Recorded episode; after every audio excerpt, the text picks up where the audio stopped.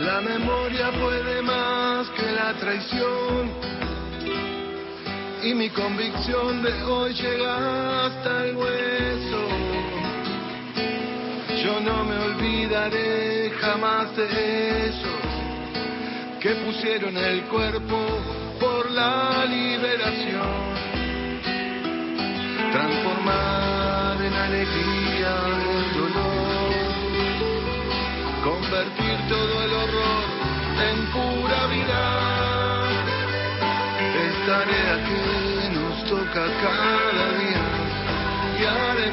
De las tripas corazón. y haremos 9.21 con esta música, así que prepárese para lo que viene, la columna de Gustavo Campana. Siempre hay que subrayar que el golpe del 24 de marzo de 1976 vino a cambiar la matriz económica de la República Argentina, a transformar aquel país que tenía un 2% de desocupación, patria productiva, altiva y de pie con trabajo a tres turnos, con un 90% de trabajadores en blanco y sindicalizados, una deuda externa de 6.000 a 7.000 millones de dólares. Bueno, había que hacer implosionar ese proceso para transformar nuestro país en un país rentístico financiero. Ese fue el plan de José Alfredo Martínez de Oz y el primer desembarco del neoliberalismo entre nosotros.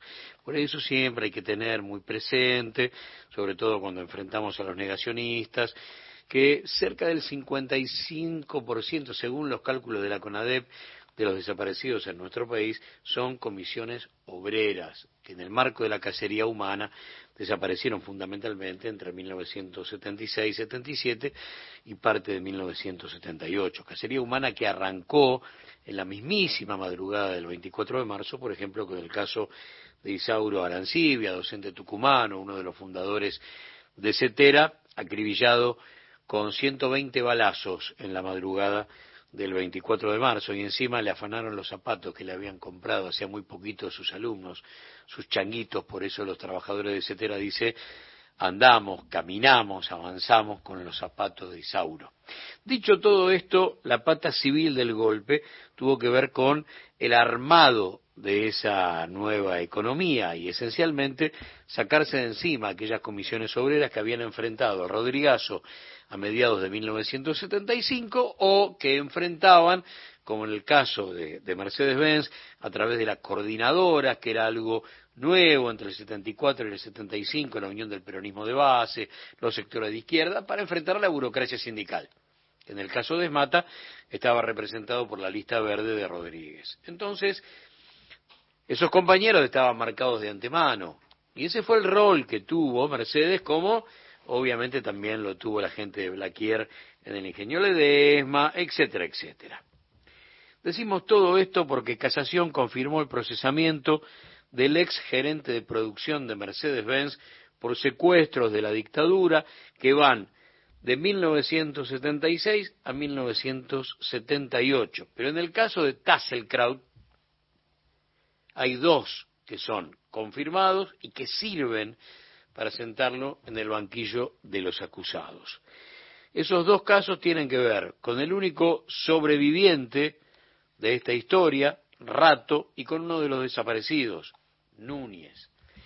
Pero meterse en el entramado de esta historia implica también hablar de tres bebés apropiados.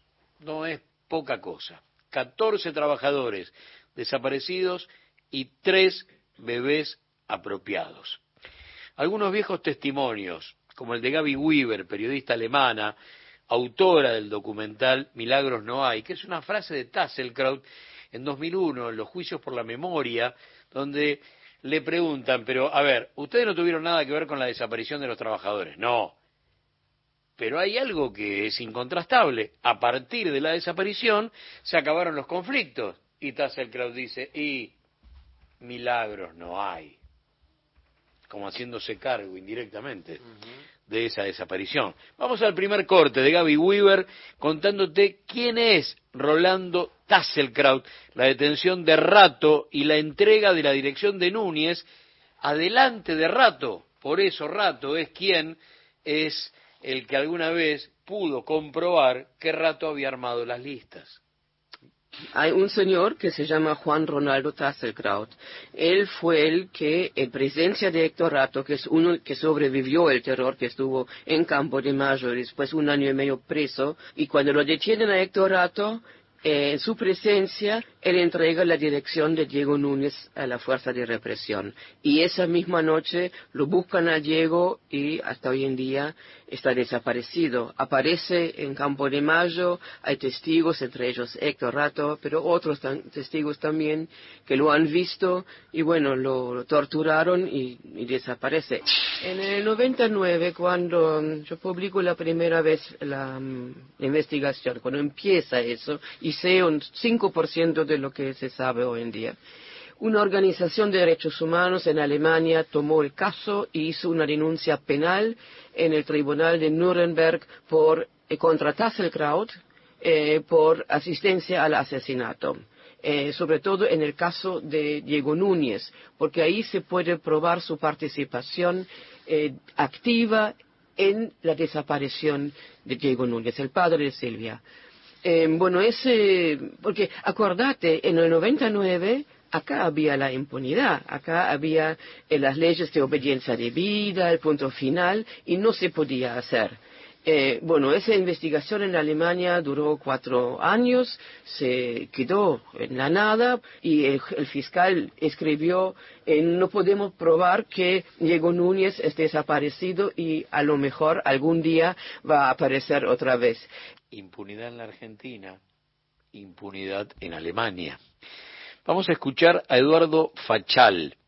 Eduardo era estudiante de abogacía cuando, como parte de su militancia, se metió en la línea de producción de Mercedes-Benz, militancia que tenía que ver con los 70. Terminó siendo uno de los abogados de los familiares de las víctimas.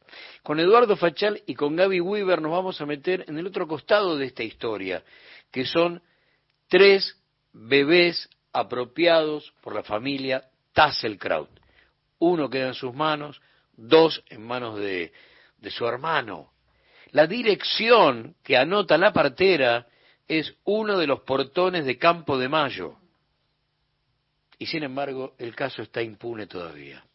Ellos reconocen que no son hijos biológicos. O sea, ellos lo saben y lo admiten.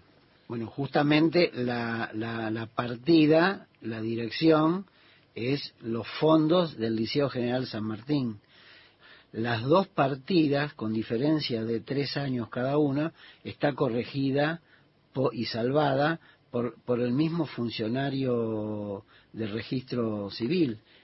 Y, el, que era el titular este, está tachado. Entonces, eh, nunca se llamó a esos funcionarios. Por qué razón con tres años de diferencia dio la casualidad que tienen la misma este, el mismo salvado de la, de la corrección en la partida.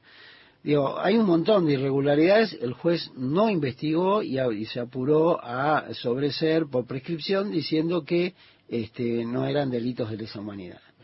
Que no se puede comprobar que hayan nacido en centros clandestinos, cuando la partida, es decir, justamente dice que el domicilio del parto es el Liceo General San Martín.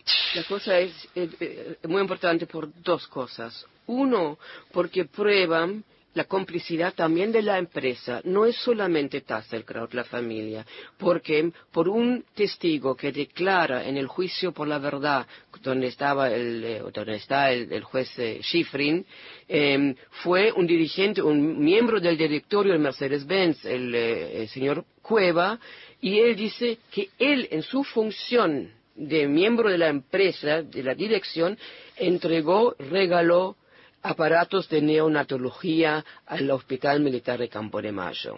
Es decir, la empresa colaboró en ese terror. La empresa entregó equipo de neonatología al Hospital de Campo de Mayo, donde estaba la segunda maternidad clandestina después de la pequeña Sardá que operaba en, en la ESMA, más grande del terrorismo de Estado. Pero para cerrar, ¿quién era Rubén Lavallén?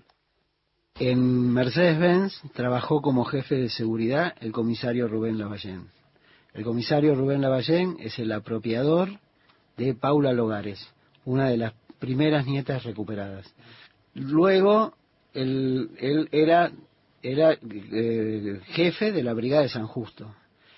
Solo esperamos que ante este entramado que guarda estos secretos desde hace casi medio siglo, hoy haya justicia. No solamente 14 desaparecidos, sino además tres bebés apropiados. Estos huesos están hechos del mismo polvo que una estrella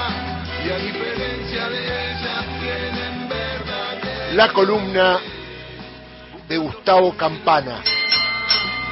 Memoria, verdad y justicia. Noticias.